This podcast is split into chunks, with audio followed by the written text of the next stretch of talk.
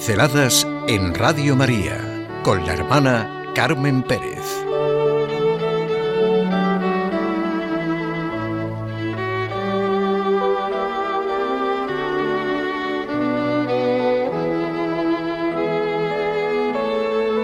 ¿Qué sentido le damos a la vida y a la muerte? No es posible recorrer automáticamente un camino sin saber por qué se viaja, de dónde se viene y a dónde se va. Poco después de nacer, tomamos conciencia del hecho más fundamental de nuestra existencia. No podemos negar nuestra condición mortal. ¿Qué sentido le damos a la vida y a la muerte? ¿Es la muerte nuestro único destino? Esta última pregunta es el título del capítulo de un libro profundo, La cuestión de Dios, de Armand Nicoli, que ofrece una buena oportunidad para reflexionar sobre la cuestión más determinante. La negación de la llamada del hombre a la vida con mayúscula, a lo que llamamos la eternidad, tiene consecuencias en todos, todos los campos. Y esta negación es como un muro que impide completamente ver y contra el que se chocan todas nuestras preguntas, anhelos e inquietudes. Ni siquiera se entiende la moral, la responsabilidad, la libertad. Armand Nicoli, profesor de psiquiatría, bueno, es en el Harvard Medical School y en la General Hospital de Massachusetts, nos presenta un contraste apasionante al mostrarnos la diferente visión de la vida que tuvieron Freud y Lewis. La comparación de la visión del mundo y de la vida de estas dos figuras mundialmente conocidas nos hace reflexionar sobre las preguntas más importantes que nos podemos hacer y en concreto sobre el tema de la muerte. Es un hecho que el kit de la cuestión es precisamente la cuestión de Dios. No hay otra cuestión más determinante. Si Dios existe, las cosas son de un modo. Si Dios no existe, todo cambia. Nada tiene sentido. El impacto que cada concepción tuvo en las vidas de cada uno de estos dos hombres se presenta de manera definitiva en la forma de afrontar la muerte cada uno de ellos, que es lo que nos importa. ¿Cómo reaccionaron ante la muerte de sus amigos y familiares y la forma en que cada uno afrontó su propia muerte?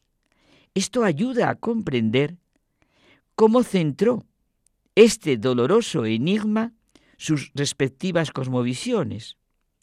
Freud, obsesionado con supersticiones y cálculos ridículos acerca de la fecha de su fallecimiento e incapaz de asumir un dolor que él consideraba sin sentido, solicita el suicidio asistido y muere por el efecto de varias inyecciones de morfina. Lewis afronta su muerte con serenidad, incluso gozo, y ayudando hasta el último momento a quienes pasaban por un trace similar al suyo. Nadie cree en su propia muerte. La increíble brevedad de nuestra vida está en conflicto con nuestra ansia de felicidad, de permanencia. Nos narra Nicoli en el libro que he citado, La cuestión de Dios, que Freud terminó un ensayo sobre la guerra y la muerte con una curiosa advertencia. Si quieres soportar la vida, prepárate para la muerte. Se dio cuenta de algo que muchos psiquiatras han observado ampliamente. Para vivir al máximo hay que resolver el problema de la muerte. Si se deja sin resolver, se gastan demasiadas energías negándola o llegando a obsesionarse con ella. El sentido de la vida y de la muerte no se explica fuera de la cosmovisión que cada uno tiene. Es sorprendente que Lewis, antes de su conversión, sentía una fuerte necesidad de ser libre de toda autoridad que interfiriera en su vida, así como una rápida y fácil salida cuando las circunstancias se le hicieran intolerables. El universo ateo, materialista, tenía para él, pues, el atractivo de que la muerte terminaba con todo. Y si los dolores, las dificultades, demostraban ser mayores de lo que estaba dispuesto a soportar, pues quedaba el suicidio. Después de su cambio de cosmovisión, Lewis explica que la muerte no es sólo un enemigo que derrota a cada ser humano, es también el medio que Dios utiliza para redimirnos. La muerte de Cristo es el remedio de la caída, es la gran arma de Dios, la muerte y la resurrección de Cristo. Nuestra suprema desgracia y nuestra única esperanza, aquello que Cristo vino a conquistar y los medios por los cuales lo conquistó. Nos recuerda que Cristo lloró junto a la tumba de Lázaro y sudó sangre en Gesemaní y detestó el horror de esta pena, no menos que nosotros, sino más. Dios mío, Dios mío, ¿por qué me has abandonado?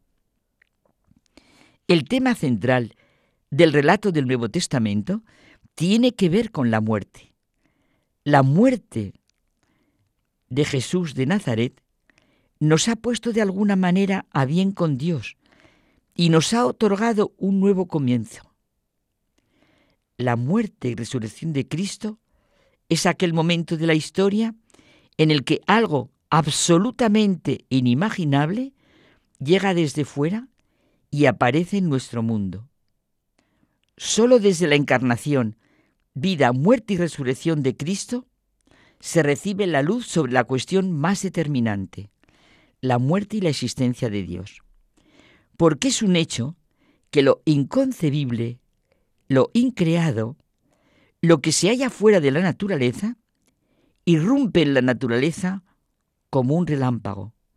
La figura de Cristo Redentor, como centro de la creación, nos diviniza en una espiral ascendente hasta la plenitud de nuestra vocación divina.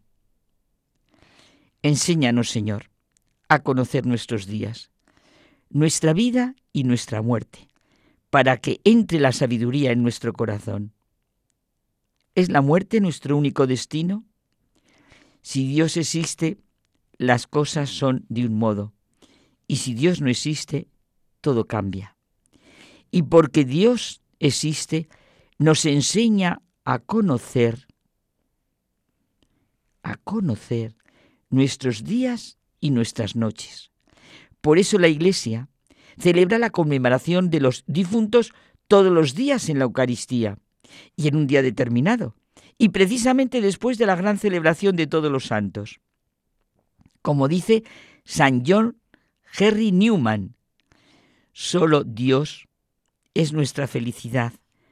Contemplarle a Él nos abre de par en par, nos da pleno descanso, es Dios quien libera el corazón humano. Solo quien es infinito puede ser nuestra medida.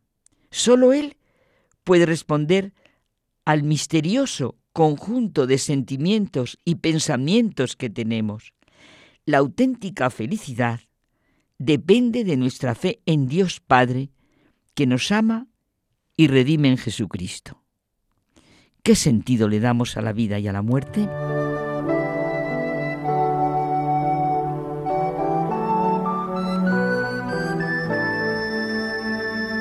Pinceladas en Radio María con la hermana Carmen Pérez.